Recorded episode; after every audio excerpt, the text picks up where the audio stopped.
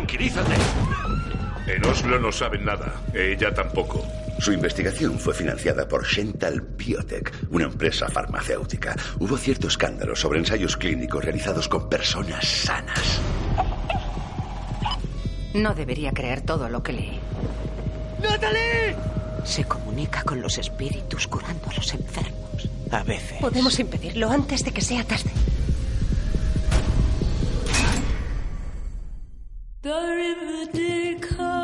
Con Richard Dormer, Sophie Gravel, Darren Boyd, Edwin Endre, Michelle Fairley, Sienna Guillory, Björn Hilnur Haraldsson, Mia Hexen, Brian McCarthy, Alexandra Moen, Luke Treadaway y Dennis White.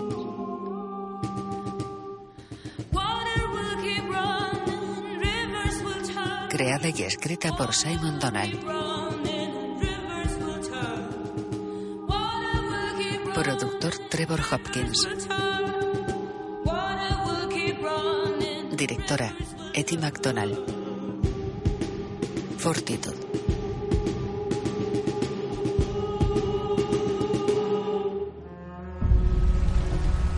De día, alguien cruza el lago de Fortitude en canoa.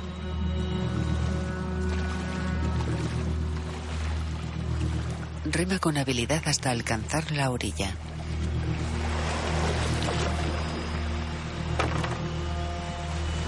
Se baja.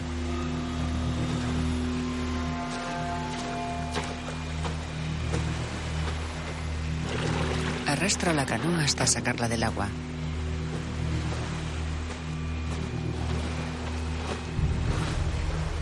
Se tira al suelo boca arriba. Se quita la capucha y las gafas protectoras. Él lleva. Más tarde, camina por la orilla. Se cruza con Lars que está junto a la máquina quitanieves. Hola, Hola. necesito encontrar a la gobernadora Odegar. Hildur Odegar ya no es la gobernadora. Debo encontrarla de todas formas. Pues ahora vive en el Blue Fox. Ella y Eric se han separado. Gracias. A lo mejor solo es una separación temporal y vuelven a estar bien después de una temporada. ¿Quién sabe? Ella continúa su camino y se despide con la mano. En casa de Tajani, Petra abre unas cortinas. Él yace boca arriba en el suelo. Petra se agacha junto a él. Llegan Eric e Ingrid. Él se agacha y toma el pulso a Tajani. Está muerto.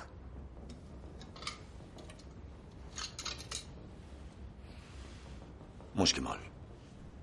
Hará unas seis horas. Fallo cardíaco. Tiene todos los síntomas. Parece un ritual chamánico. Diría que el asesino es un chamán, Eric. Y creo que Tabrani también se dedicaba a prácticas chamánicas. El asesino necesita trozos de cuerpos humanos. Hindemith, Bianca y las tumbas. Si logramos entender lo que piensa. Ya basta, Petra. Eso es vudú, desvaríos, putas leyendas delirantes. Ella tiene razón. Si logramos entender lo que piensa. Adivinar su forma de pensar. Su visión del mundo. Ni siquiera sé qué piensa mi mujer. Ellas apartan molestas la mirada. En el hospital, No es ceguera de la nieve. La reacción de las pupilas es normal. No hay inflamación en el tejido de los ojos. No hay congestión ni isquemia retiniana. La presión ocular es normal. La tomografía y la resonancia no muestran ninguna anomalía. Ninguna. ¿Y si es únicamente una secuela psicológica? ¿Quieres decir que mis ojos pueden ver, pero mi cerebro no quiere mirar lo que los ojos le muestran? Me refiero a un grave accidente neurológico provocado por el estrés y el agotamiento que te ha producido ceguera temporal. O sea, que no estoy ciego, sino loco. Una reacción psicológica al trauma de las avispas. Y si es una reacción fisiológica al trauma de las avispas. Entonces el doctor Adebimpe habría encontrado a eso una buena explicación. Con su equipo técnico y su linternita. Además de la tomografía y la resonancia magnética. El parásito que me atacó era sutil, malvado, insidioso y. Joder, más listo que todos nosotros, así que... Vincent niega angustiado con la cabeza. Natalie y el doctor cruzan miradas de preocupación. En el hotel. Lleva fuerza una puerta y entra en una habitación.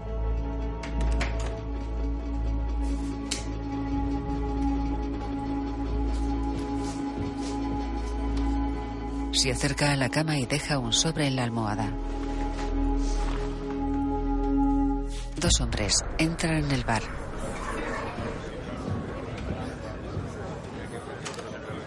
Uno de ellos es un hombre mayor de pelo largo. Dan está sentado a una mesa. El hombre de pelo largo se acerca a John y le da el pésame. Eric está sentado a la barra. ¿Ha encontrado a alguien? ¿Eh? Sospechoso. ¿Algún detenido? No, la investigación sigue aún abierta.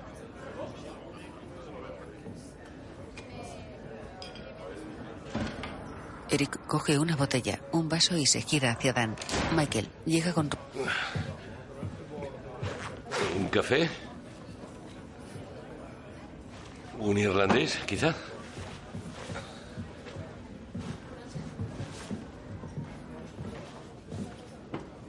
Eric se sienta frente a Dan. Le sirve una copa.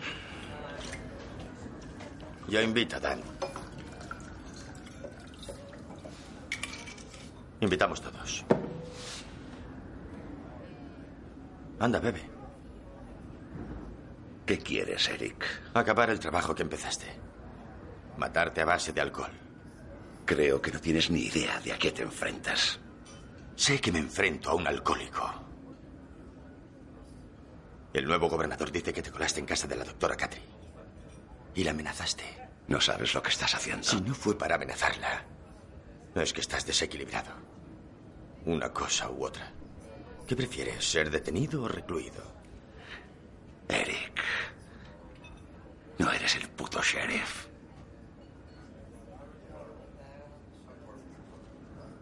Gracias. Señor Manquio.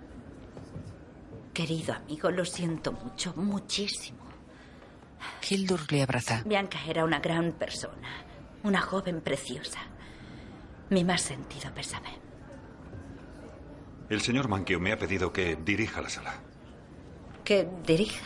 Bianca cantaba en mi coro, señora Odegar.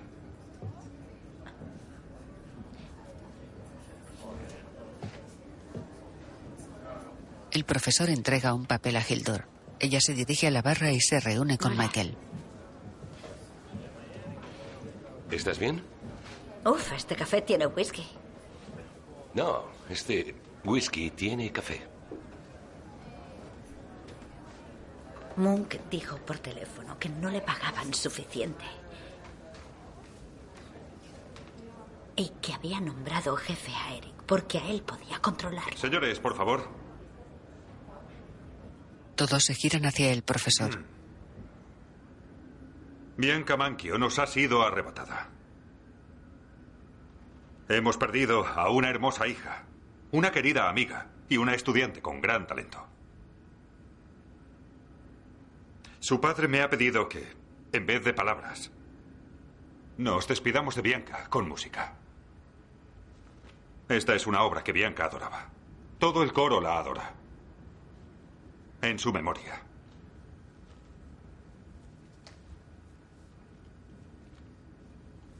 Little lamb who made thee. Dost thou know Alguien tiene que solucionarlo. Garantizar que toda esta gente vuelva a estar segura es lo único que importa. Sé que no lo vas a encontrar. Escúchame con mucha atención, porque lo que te digo es importante. Tú disparaste a Elena. La dejaste en ese estado, en esa cava, en estado vegetativo irreversible. Tú. Y luego huiste.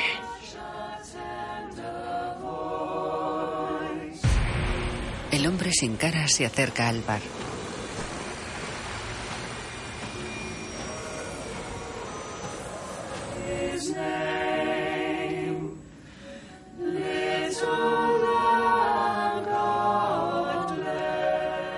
Este pueblo ya no le importas nada.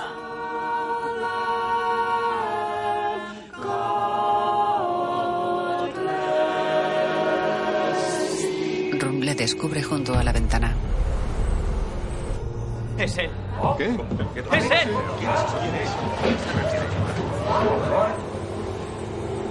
Él sostiene algo en la mano, lo deja sobre el marco de la ventana y le clava un cuchillo. Dan le observa impasible. Eric le apunta con la pistola.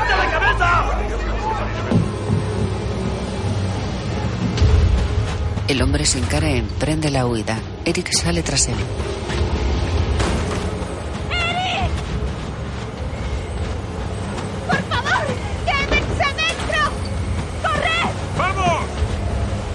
Michael y otro hombre siguen a Eric. En el bar, John sostiene un cuchillo.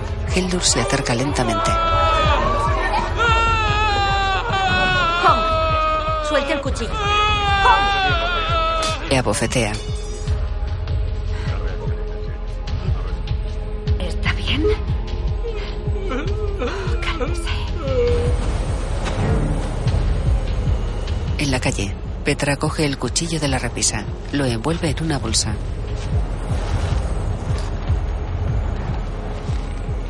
Es su lengua, ¿verdad? Es él. Se llevó la lengua de Tabrani.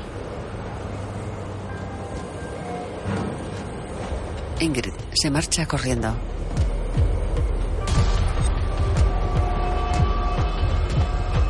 El hombre sin cara huye bajo la ventisca.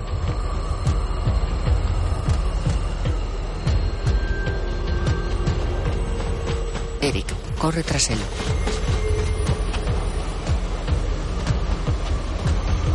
Desenfunda la pistola mientras avanza. Llegan Michael y el otro hombre.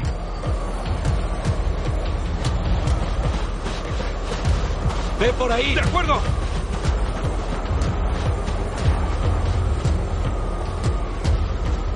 El hombre sin cara pasa junto a una casa.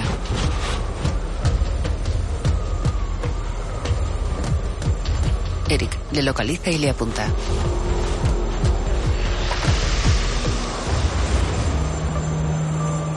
El hombre se detiene. Eric se acerca mientras le encañona.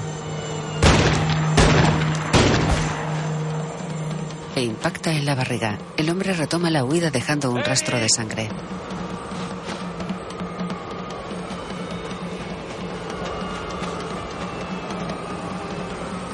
Eric sigue el rastro. ¡Eric! ¿Quién le ha disparado? ¿Dónde está Eric? ¡Allí! ¡Él le ha disparado!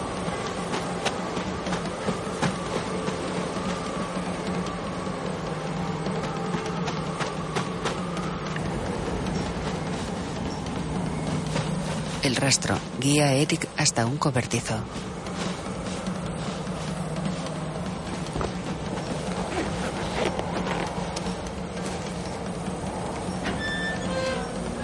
Él entra. ¡Policía! ¡Sal! ¿Me oyes? ¡Sal de ahí ahora mismo! ¡Sal de ahí! Un perro se escapa por la puerta.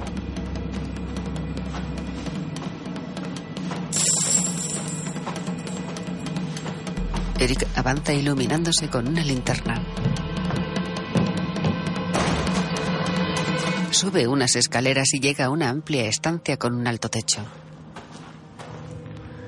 Un macuto cuelga de una viga.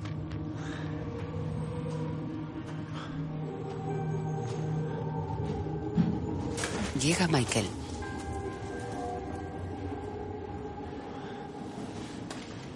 No había nadie. Solo el perro.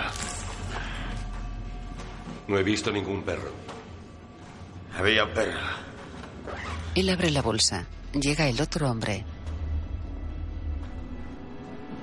¿Qué pasa? Eric. Entra Ingrid. Eric, ¿qué hay ahí? Eric se marcha con el macuto. La sala de autopsias. Petra abre la bolsa. Ingrid y Eric le acompañan. Llega Erlin.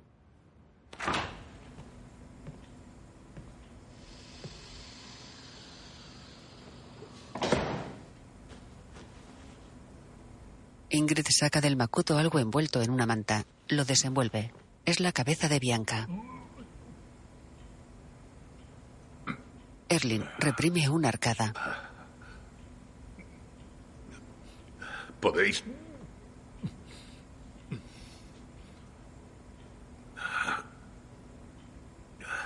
¿Podéis confirmarlo?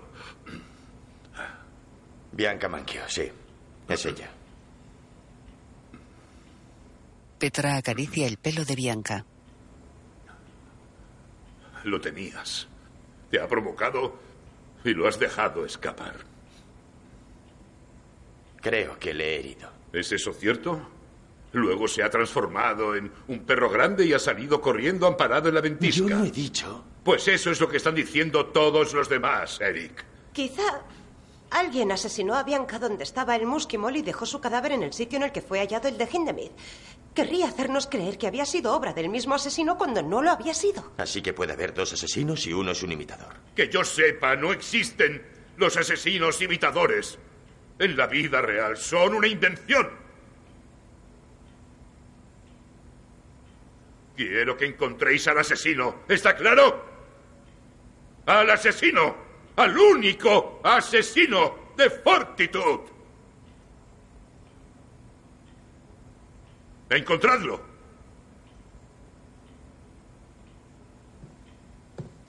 Se marcha.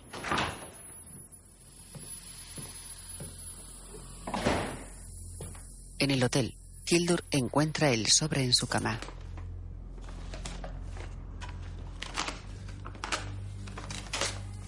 Se sienta y lo abre.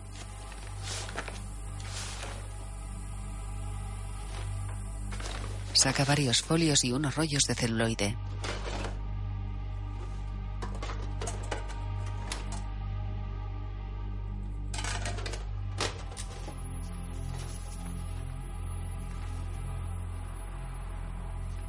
Coge su teléfono. Dan entra en la habitación. Michael, soy yo. Hay un paquete en mi habitación. Creo que es de Dimitri Podnikov. Documentos y películas. ¿Qué tipo es la película? De 16 milímetros. Guárdalo. Tenemos que ver qué hay en la película. Vale, hasta luego. ¿Qué sabes de la doctora Catre? Dan, Hildur, ¿por qué me lo preguntas?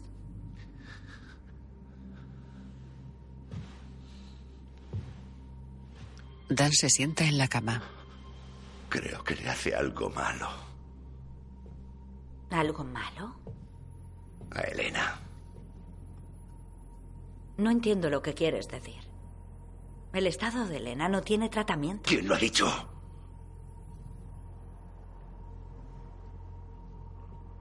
Todos los especialistas del equipo que la examinó.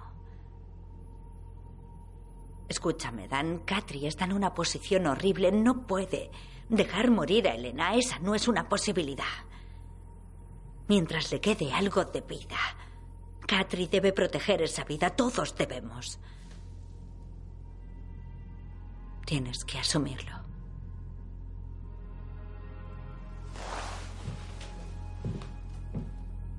Él se marcha.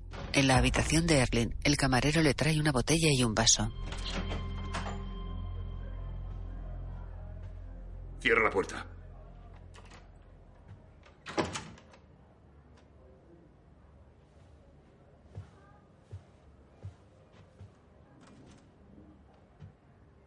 Eres un jodido idiota. Cuidado. Han encontrado su cabeza. No es posible. La he visto joder. En una bolsa amarilla. No es posible. ¿Dónde coño la dejaste? En un hoyo profundo. Pues la tienen. ¿Cómo? Un lunático en Anorak les condujo hasta ella. ¿Dónde? En una puta nave colgando de las vigas.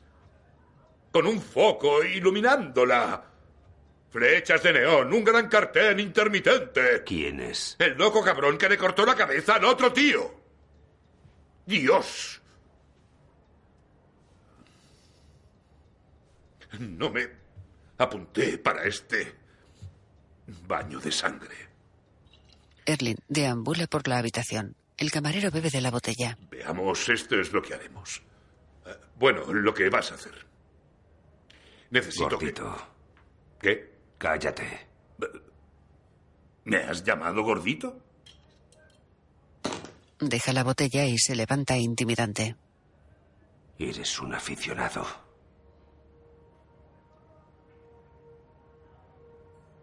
Quédate en tu habitación esta noche, bébete el vodka y por la mañana todo estará arreglado. Erlin le observa pasmado. Te- tiene que doler muchísimo. Freya cose una herida en el torso de Bradek. Sí, me duele. Pero guardo el dolor dentro para cuando sea necesario. ¿Necesario? Lo que tengo que hacer aquí va a producir un dolor espantoso.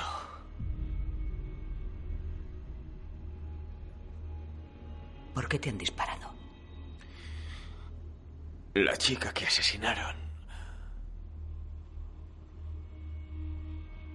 Otro hombre la mató. ¿Sabes quién mató a Bianca? Lo sabré. Ah, sabré quién es.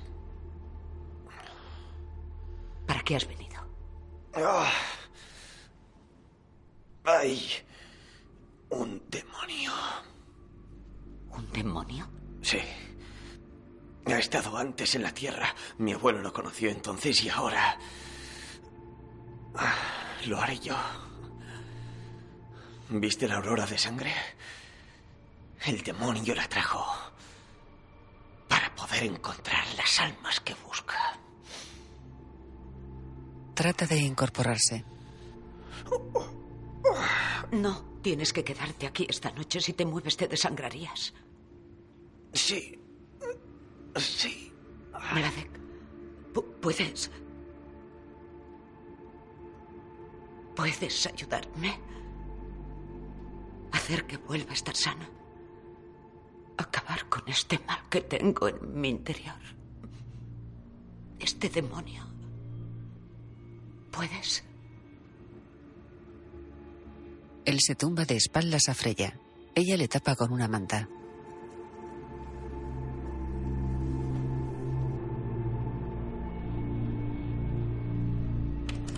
En una habitación, Michael enciende un proyector. Hildur le acompaña. Se muestra a un hombre en una camilla. ¿Qué es eso? ¿Una autopsia? No lo sé.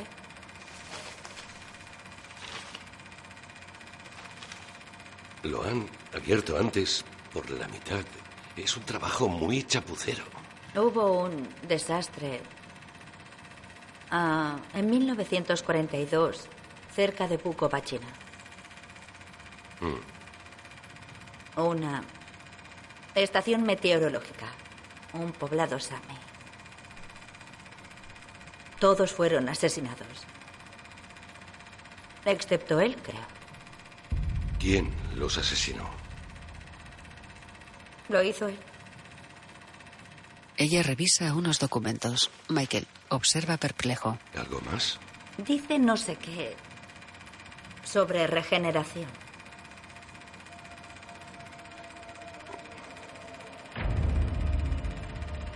Pero, ¿qué coño? No estaba muerto. Dios mío. La imagen del proyector funde a negro. Vuelve a proyectar. Dos hombres realizan una incisión en el vientre del hombre. Sacan algo del interior. La proyección llega a su final.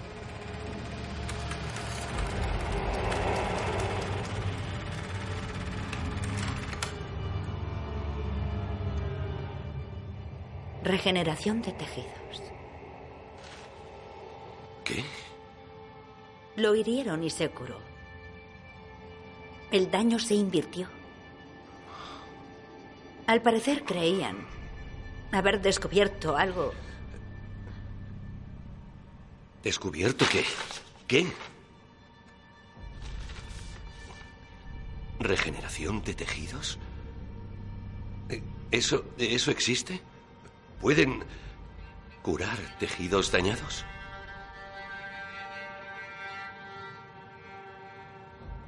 En el laboratorio. Vincent fue atacado por las avispas. Le picaron. Tenía más de 200 picaduras. Sí, sufrió un shock anafiláctico. Se le cerró la glotis. Tuve que practicarle una traqueotomía. ¿Le salvaste la vida?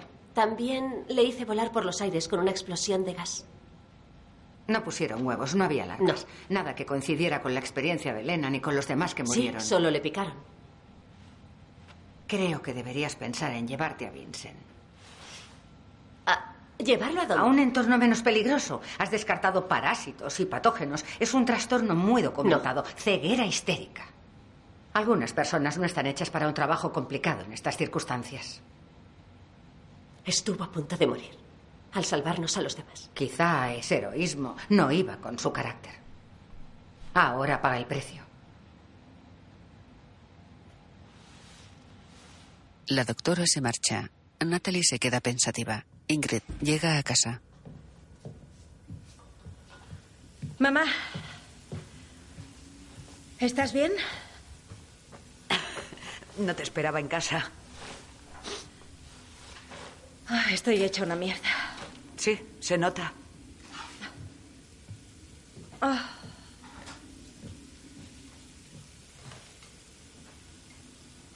Casi lo detenemos. Eric cree que lo ha herido. Pero no es seguro, se ha escapado. Entiendo.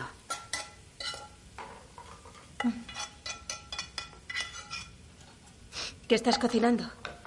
Lutefish. ¿En serio? ¿Para qué lo estás preparando? Nadie en su sano juicio come lutefish hoy en día. Ingrid abre la papelera. Extrañada saca del interior una venda llena de sangre.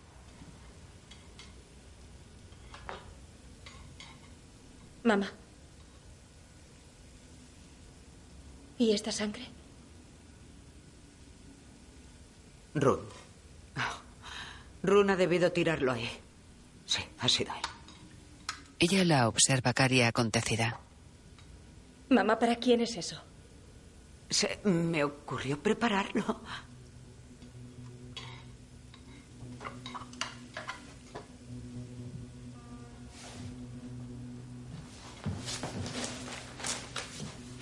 Coge su arma y sale corriendo de la casa.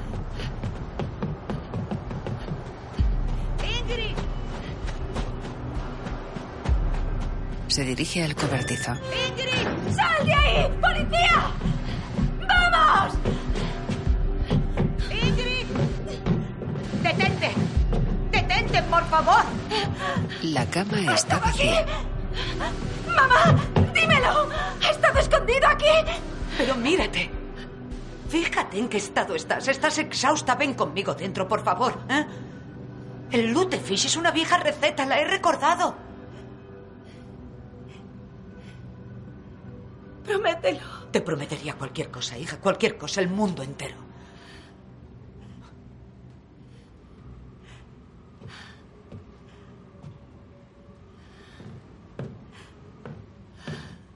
Ingrid baja las escaleras. Se abrazan. Lo siento. Cálmate. Te obligan a ver cosas que una joven nunca debería ver. En comisaría. Localizado. Sí, de acuerdo. Puedo informarle. Sí, muy bien. Desde luego, intentaremos hacerlo así. Por supuesto. Eric sale de su despacho. Se acerca a una mesa en la que hay unas bolsas. Saca el macuto donde estaba la cabeza de Bianca y busca en su interior.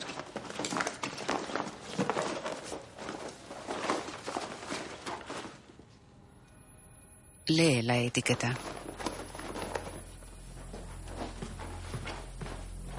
Coge el macuto y se marcha. Muy bien. La doctora llega en coche a casa. Dan se acerca y sube al asiento del copiloto. ¿Qué está...? Deme su pase de seguridad. ¿Qué? Para el laboratorio. ¿Qué? Esto explota en el aire e ilumina el cielo con partículas de fósforo incandescente. Es científica. Sabe lo que hace el fósforo. Sí.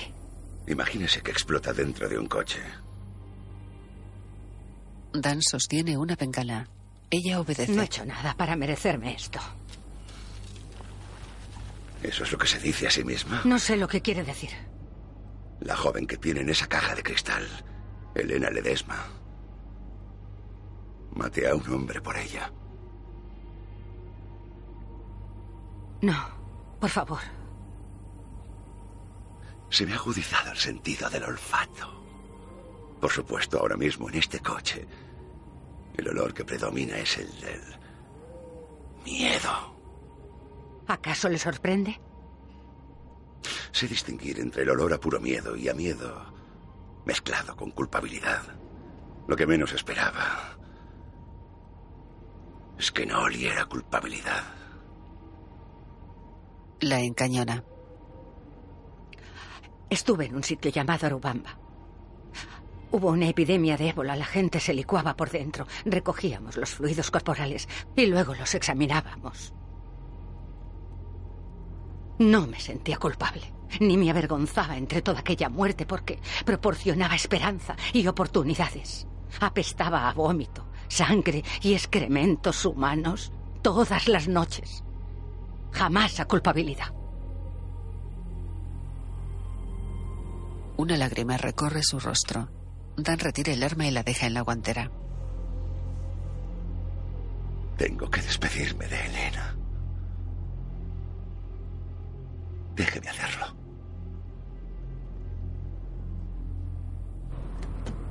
Baja del coche.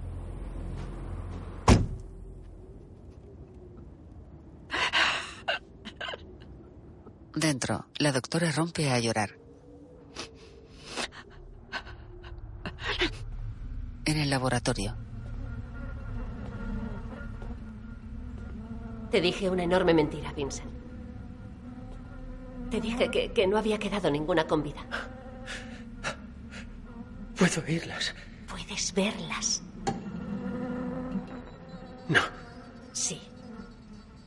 Tuve que traer algunas para estudiarlas. Natalie tiene avispas en una botella. Las quemamos todas. Como científica tenía una responsabilidad, una obligación, y lo sabes. ¿No hacia mí? No debí mentirte. Lo estabas pasando mal. Y cuando hicimos caer la bóveda sobre el glaciar, mentirte me pareció lo mejor. ¿Y crees que ahora yo te miento a ti? Sobre mis ojos. No. Alguien miente.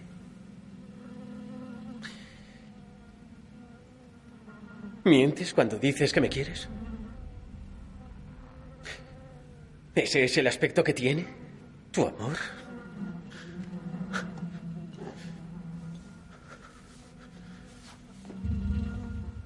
Ella se aleja de Vincent.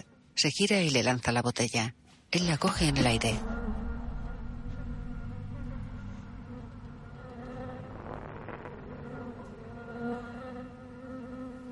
Natalie se va.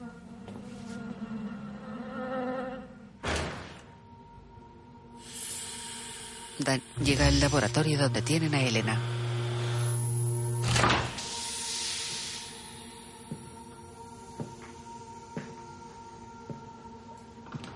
Se sitúa frente a la sala de aislamiento. Apoya las manos contra el cristal.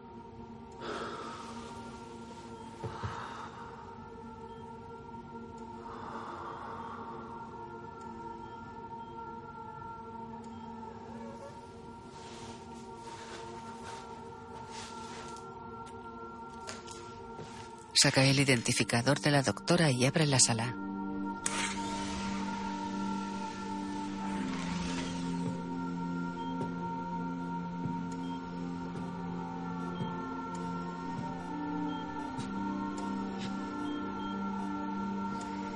Se ubica junto a Elena.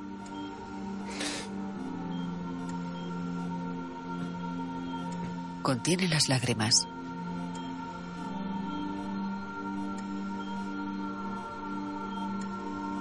Se acerca a la máquina que indica las constantes vitales. Estira el brazo para apagarla.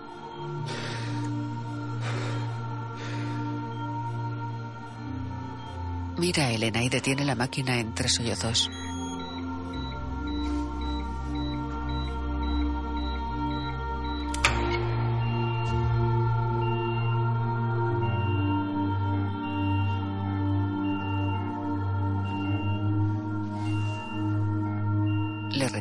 Intubación.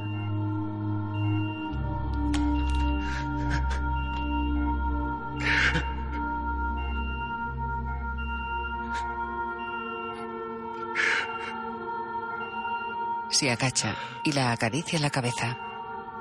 Adiós. Amor mío.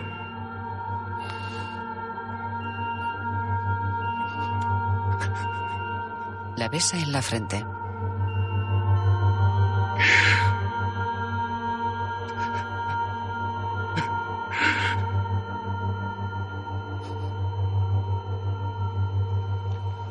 Se incorpora y se marcha.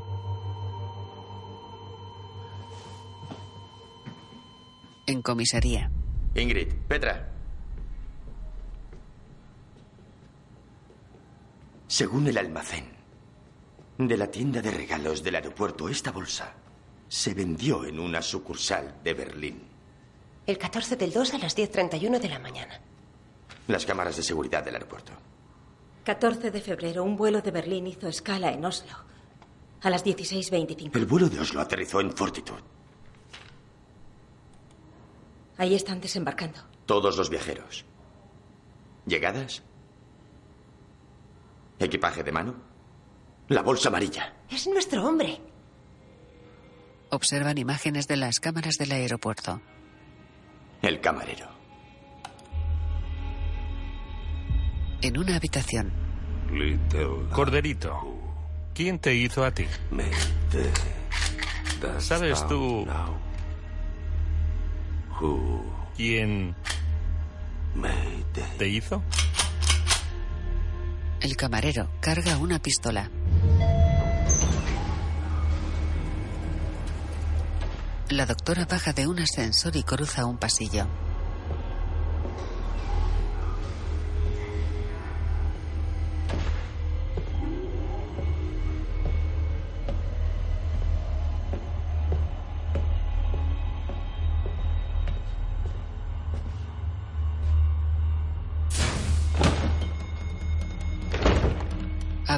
Puerta y entra en el laboratorio. Corre hacia la sala de aislamiento. La camilla está vacía. Coge unos cables que hay sobre la camilla y comienza a desenrollarlos.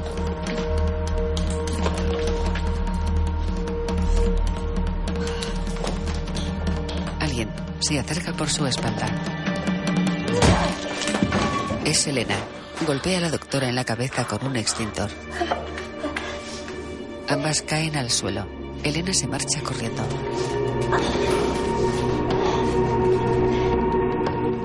En comisaría. Apuntad al centro del cuerpo. No a una extremidad, a la cabeza, ni a ninguna otra parte. Vale, Dan nos hacía practicar. Poned atención. Ese hombre mató a Bianca Manchio. Matará para no ser detenido. No lo dudéis.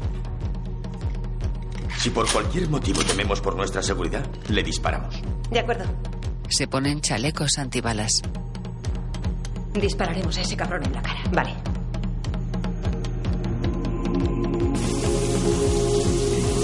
El camarero toma una ducha.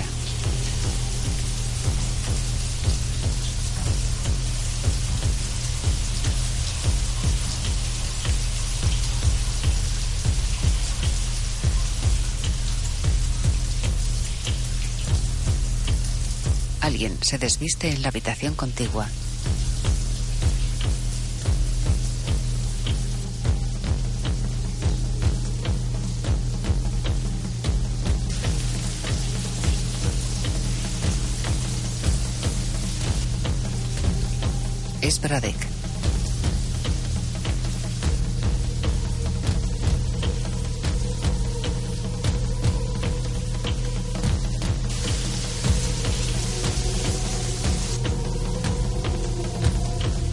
Se desnuda por completo.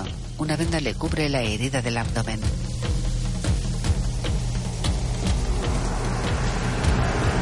Sostiene un cuchillo en su mano izquierda.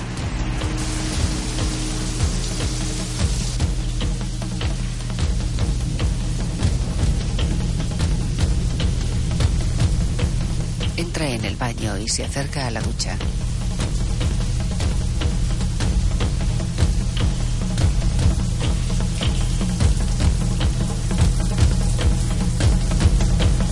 El cuchillo y coge al camarero por el cuello.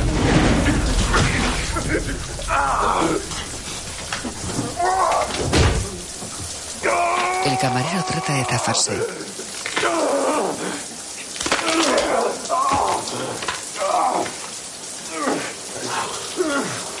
Manteniendo la presión, Bratek se acerca al cuchillo mientras arrastra al camarero.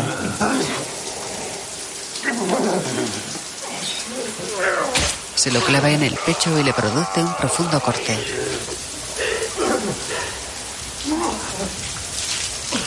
La sangre tiñe de rojo el agua del pie de ducha.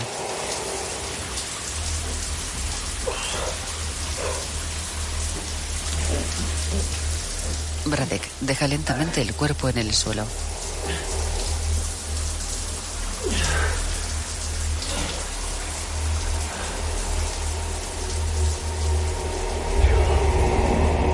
Techo y tensa los brazos.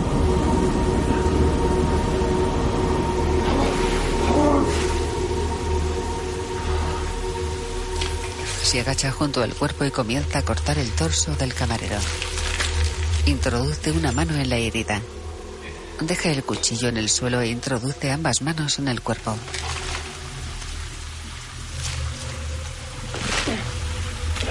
Tira con fuerza.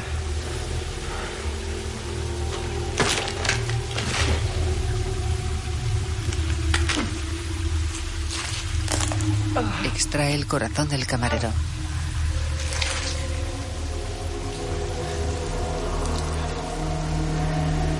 Lo deja en el lavamanos. Tiene las manos temblorosas.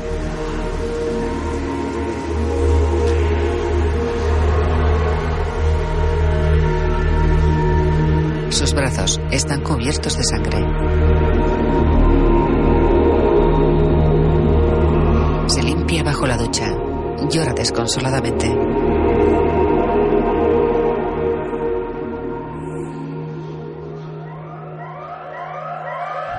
En el hospital, Elena cruza un pasillo cojeando.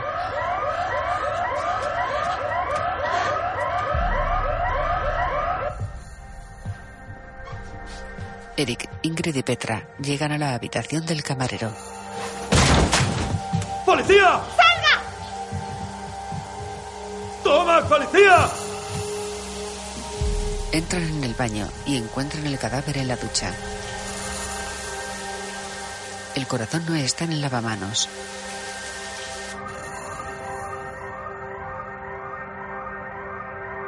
En la calle, Dan está sentado en el interior de un coche frente al hospital.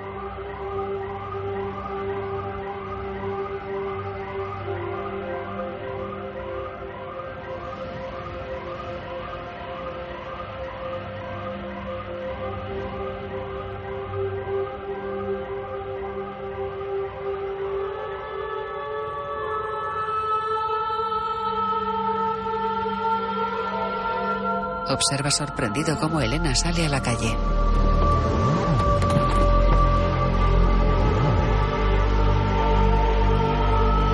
Baja del coche y corre hacia ella.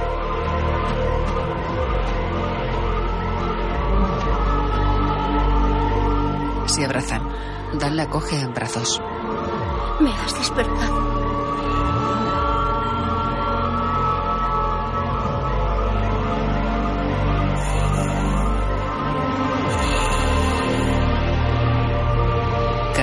Hacia el coche.